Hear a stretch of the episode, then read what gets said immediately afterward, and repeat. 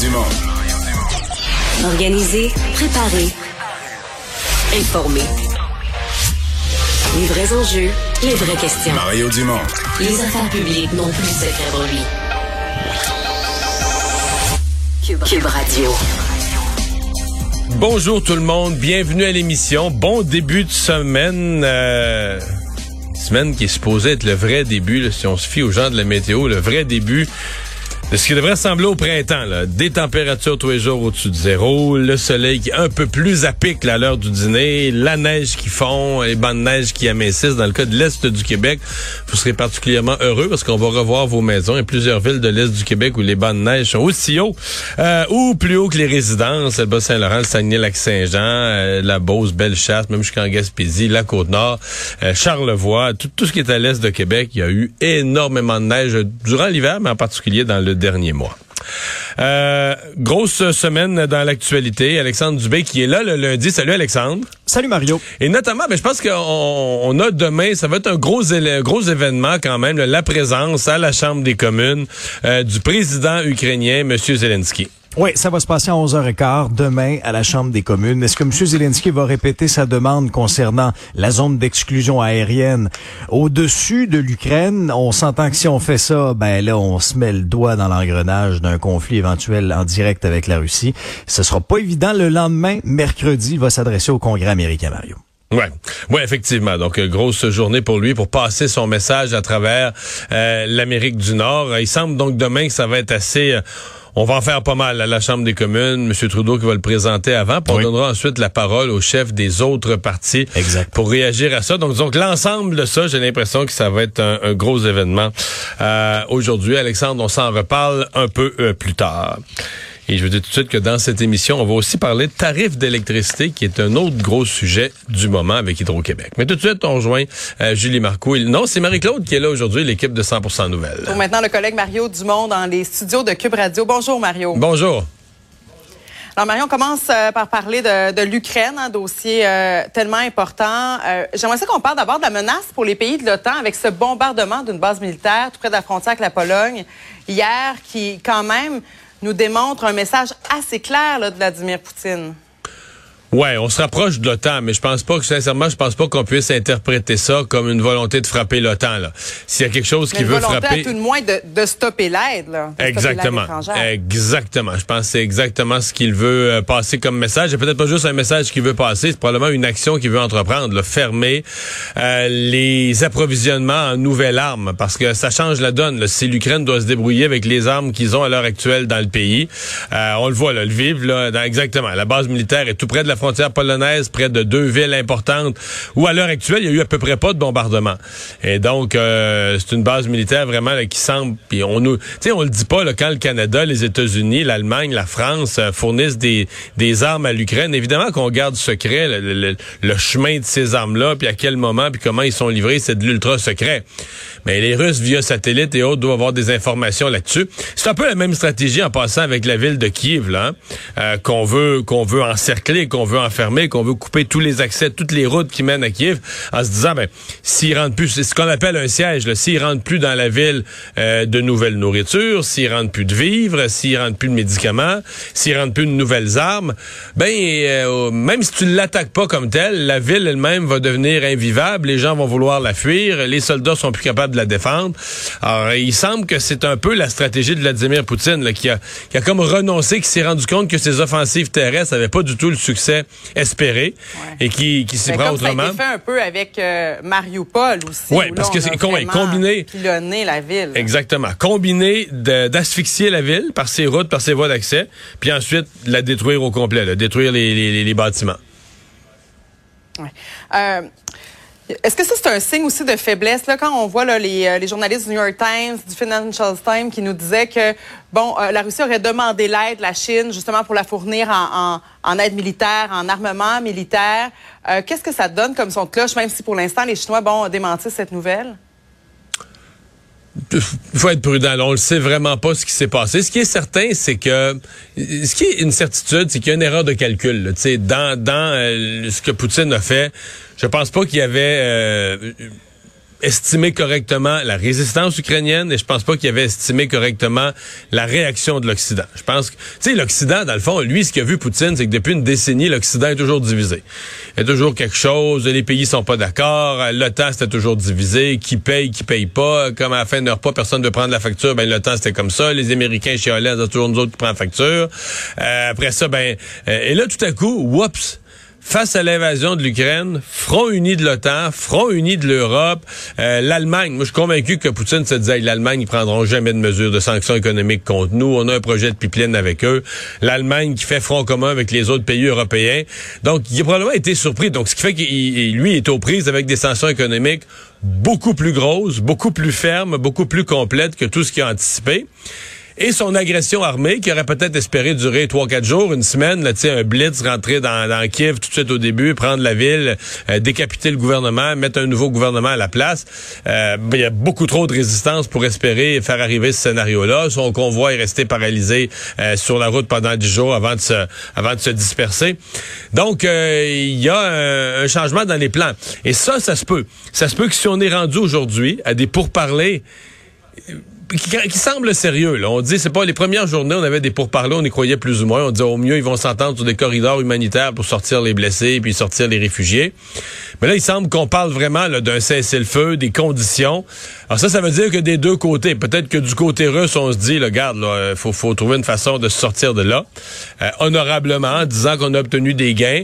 Et peut-être que du côté ukrainien, on se dit, ouais, là, on a tenu courageusement, mais là, on est sur le bord d'un siège à Kiev. Et là, les deux côtés pourraient être euh, appelés à trouver une à trouver une solution pour le retrait de l'armée russe, pour peut-être. En tout cas, il y, y, a un espoir nouveau là-dessus mais ça, on vient aux négociations. Aujourd'hui, c'est la quatrième rencontre. Les pourparlers qui ont finalement avorté, ça va reprendre demain. C'est ça. Ils ont pas, ils, ont, ils, ont, ils, ont, suspendu. Ce qu'ils ont dit, c'est qu'ils ont suspendu euh, pour que chacun ait discuté de son côté, ce qui est normal. Les négociateurs doivent retourner dans leur pays, reparler euh, à différents membres du gouvernement. Parce que les gens sur le terrain nous disent, on n'y croit pas à la négociation avec Poutine. Euh, je comprends que les Ukrainiens peuvent pas y croire, pour eux, les Ukrainiens, mais disons que pour les experts, euh, pas qu'ils sont optimistes, mhm. Mais c'est des pourparlers qu'on prend plus au sérieux que ceux des, euh, des premiers jours. on dit il y a des documents à table. Mhm. C'est niaiseux, là, mais tu commences, tu commences à travailler avec des documents, ça veut dire que tu regardes des scénarios concrets, là, des textes de ce qui pourrait être fait. T'es es plus que des balbutiements où tu t'assois à table, tu fais juste regarder comme des chiens de faïence. Donc, c'est pas, euh, c'est pas un grand optimisme, mais c'est peut-être l'espoir de quelque chose. Ouais. Et bon, il y a Volodymyr Zelensky, le président ukrainien, qui est devenu une espèce de héros pendant cette guerre-là, qui est en euh, communication aussi avec les pays de l'OTAN. Et demain, il va s'adresser au Parlement canadien. Bon, on s'attend à ce qu'il remercie probablement les Canadiens, et peut-être qu'il nous demande aussi d'en faire un peu plus. Il y a tout le temps cette demande là, de, de, protéger l'espace aérien qui, qui, est répété par l'Ukraine. Même là-dessus, il a un petit peu changé son discours. L'espace aérien, je pense qu'il a réalisé que ça, ça n'arriverait pas. Euh, on sent que là-dessus, peut-être qu'il va le redire demain au, Canada. Ça va, écoute, ça va être un discours, ça va être un gros événement. Ça va être un discours très, très, très euh, suivi. Il est un excellent tribun. Il s'est adressé au Parlement britannique. Euh, les députés là-bas ont tous été, tous été impressionnés. il y a eu une ovation debout, etc. Donc, on s'attend que il y a quand même des liens entre l'Ukraine et le Canada. Donc, on s'attend à ce que il y a un discours euh, très senti, émotif, sûrement des demandes pour le Canada. Je veux dire, lui, il, se fait bombarder. Là. Il peut pas ne pas être en demande. Ça serait illusoire d'imaginer qu'il sera pas en demande avec les autres pays pour de l'aide sous toutes ses formes. Euh, est-ce qu'il pourrait demander au gouvernement ou au Parlement canadien de faire un peu mieux et un peu plus vite pour accueillir certains de ces, certains des réfugiés, certaines des personnes de son pays qui sont les plus mal pris? Mais ça va être un moment fort, là, disons, pour la Chambre des communes demain. Ça va être un moment fort comme on n'en a pas vécu depuis, euh, depuis un bon bout de temps. Ouais. On a parlé aussi beaucoup de la, de la, menace nucléaire depuis le début du conflit, mais là, on parle de plus en plus d'armes chimiques. Est-ce que euh, Vladimir Poutine pourrait prendre cette avenue-là où là, ce serait vraiment un, un non-retour si on s'en va dans cette direction-là? C'est tout ce qu'on veut éviter, hein? Euh, éviter les armes chimiques, biologiques, et éviter encore plus la menace nucléaire. Euh, c'est parce que au fond de moi, on, on se dit tous, je pense pas que ça va arriver. T'sais, mon premier réflexe, c'est de dire, ben, je pense pas qu'on va aller là. Mais il l'a fait en Syrie. Et puis à date, quand on a dit euh, Vladimir Poutine fera jamais ceci, ceci, cela, on s'est trompé. Donc, euh, on pense que ça arrivera pas, mais je pense pas qu'il y a aucun expert qui va venir au micro dire ça arrivera jamais. Euh, je pense qu'il n'y a plus de jamais avec euh, avec Poutine. C'est quelqu'un qui est prêt à aller loin. Puis là, s'il est un peu coincé, coincé entre euh, son pays qui, qui, vit très difficilement les conséquences économiques des, sanctions, la guerre sur le terrain qui avance pas au rythme où lui espérait, euh, lui devient, puis lui il peut pas perdre la face. Là. Lui il peut pas revenir en Russie et dire ah ben on a essayé une offensive, ça a pas marché, on rentre chez nous euh, bredouille. C'est impossible pour lui. Lui doit trouver une façon de sauver la face, que cette guerre-là, de l'inscrire dans, dans l'histoire de la Russie, dans son histoire lui comme président, comme une, grande victoire où la Russie a réglé un de ses grands problèmes. Donc lui il va falloir qu'il sauve la face là-dedans. Donc c'est pas euh, quelqu'un de coincé comme ça pourrait hein, prendre des mesures extrêmes. on le souhaite pas, mais il pourrait prendre des mesures extrêmes. En espérant que les pour parler demain fonctionnent. Euh, Mario, avant qu'on se quitte, j'ai envie qu'on revienne chez nous et qu'on parle maintenant de Patrick Brown, qui est maintenant ce, nouveau candidat pour euh, la course euh, à la direction du Parti conservateur, maire de Brampton en Ontario. Est-ce que ça, c'est une, une candidature importante? Oui, oui, il amène, il amène quelque chose de complètement différent. C'est la, la, ville de Brampton, c'est une ville très, très, très multiethnique de la banlieue de Toronto. Et donc, ça va être... Il est devenu maire de ce ville-là. Il est devenu chef du Parti conservateur de l'Ontario jadis, parce que là, il est obligé de démissionner de ce poste-là il y a une couple d'années. Il était pogné dans une histoire qui finalement s'est réglée de, de, de, caractère sexuel, de c'est avec le vote des, des, beaucoup, beaucoup des communautés culturelles. Alors, c'est un vote que les conservateurs ont perdu. Alors autant, tu sais, mettons, Jean Charest lui promet aux conservateurs la victoire en disant, moi, je suis bon, je sais comment gagner des élections. Lui va promettre autrement la victoire aux conservateurs. Il va promettre la victoire aux conservateurs en disant la banlieue de Toronto, là, car que Stephen Harper a gagné une fois, puis qu'ensuite Justin Trudeau nous a repris parce que les, nouveaux arrivants, les populations euh, d'origine immigrante, euh, ils veulent plus voter conservateur. Moi, je vais vous les ramener.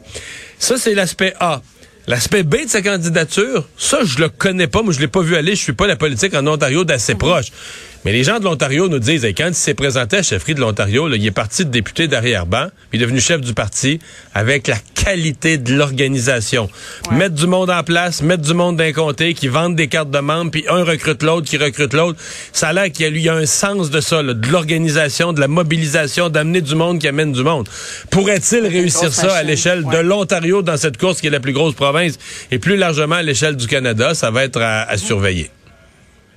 Merci beaucoup, Mario. Au revoir. Alors, Alexandre, dans les autres euh, nouvelles qu'on euh, surveille, est-ce qu'il y a eu un espion euh, chinois à l'agence spatiale canadienne? On dirait bien que oui, hein? Oui, c'est et, pendant, et pendant des années, là. Et pendant longtemps, ça a pris du temps avant, effectivement, que l'agence fasse enquête là-dessus. Même, tu sais, s'il y avait eu des signalements de la part du SCRS, il aurait passé plusieurs années au sein de l'agence. La GRC l'a finalement arrêté, Mario, en décembre dernier. L'homme s'appelle Zhen. Euh, il est accusé d'abus de confiance par un fonctionnaire public. Donc, il aurait profité de son poste à l'époque pour aider une entreprise aérospatiale chinoise pour obtenir des contrats stratégiques en Islande. L'homme de 61 ans avait fait l'objet de trois signalements quand même auprès de l'agence en 2015, en 2016. Le Service canadien du renseignement, donc le SCRS, avait même refusé en 2017 de tenir une présentation parce que le gars devait y assister. Donc ça a pris trois ans avant que l'agence enquête.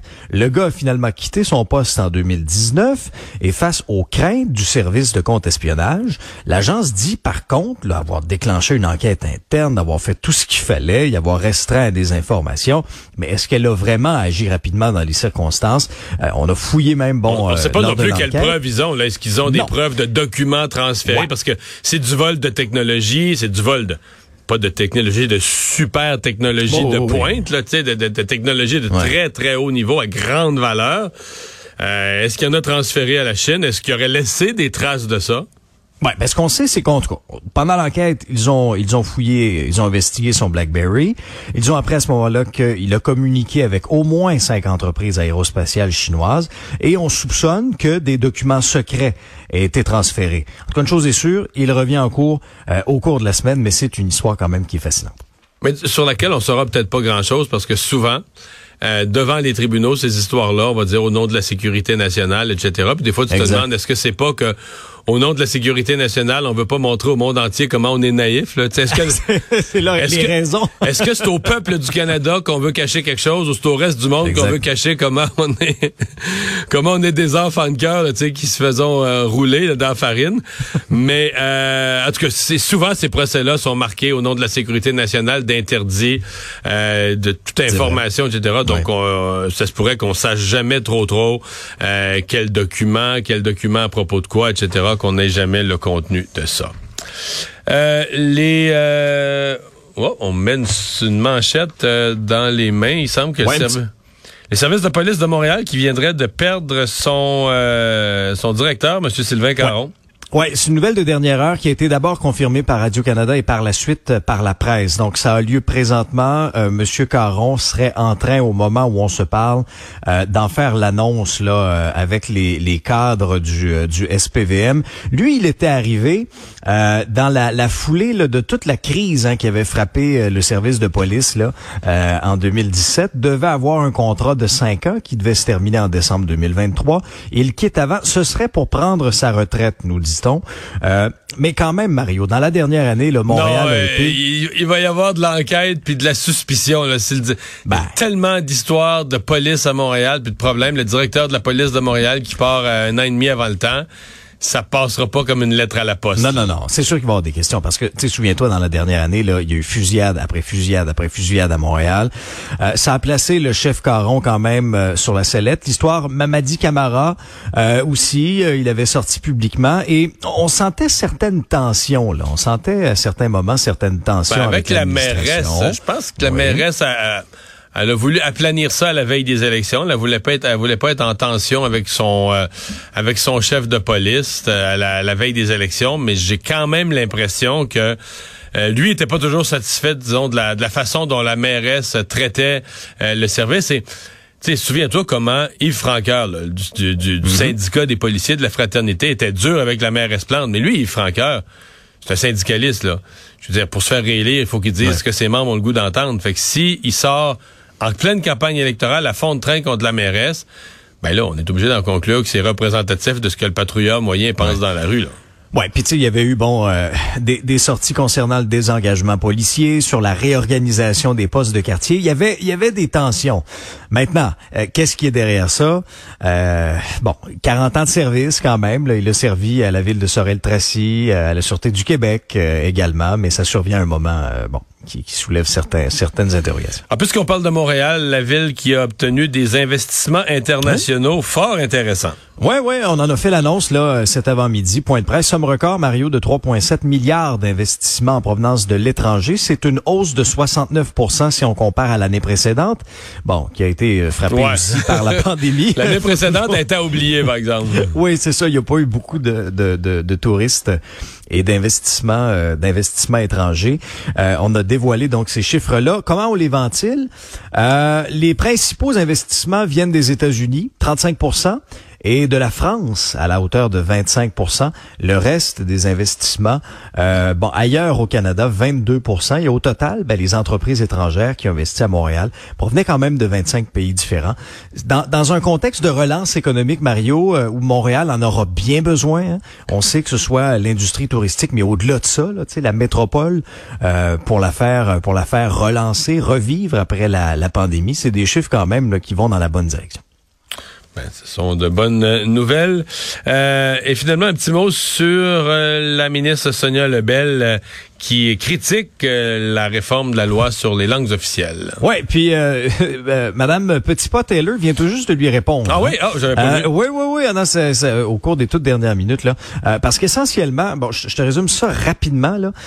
la réforme fédérale de la loi sur les langues officielles, ça permettra, selon Sonia Lebel, qui est allée d'une sortie à fond de train là dans le journal ce matin, ça permettrait aux entreprises de compétences fédérales de se soustraire à la charte de la langue française du Québec, qui va être plus sévère que ce qui a été présenté par le fédéral. Ce à quoi Ginette Petitpas-Taylor répond que son projet de loi est ambitieux, bonifié, en plus de reconnaître la spécificité du Québec, et on invite euh, ses collègues québécois à le lire attentivement et à collaborer.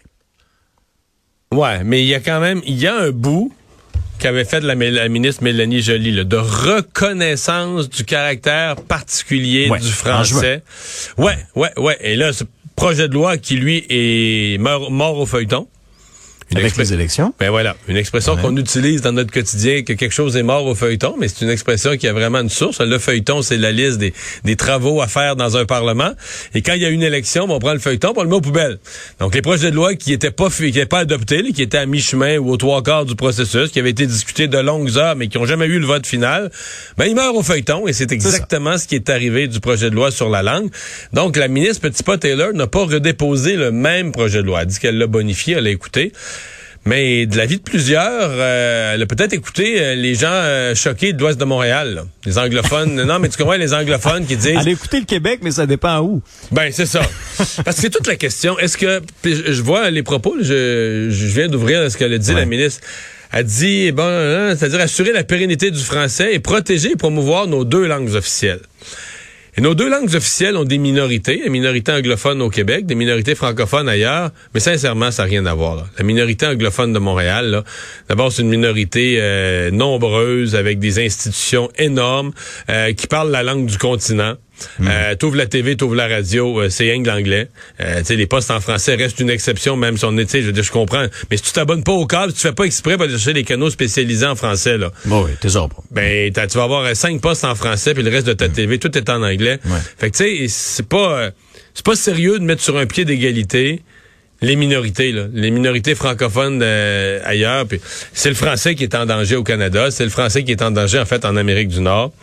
Et euh, il y a un problème avec le fait que ce soit pas reconnu. D'ailleurs, il y a une lettre ouverte. De, il y avait eu une lettre ouverte il y a quelques mois de six premiers ministres hein, qui euh, euh, du Québec, là, incluant les libéraux, là, incluant Jean Charest, incluant euh, Philippe Couillard, euh, qui disait justement, là, qui demandait justement la, la reconnaissance du, du caractère particulier du français au Québec.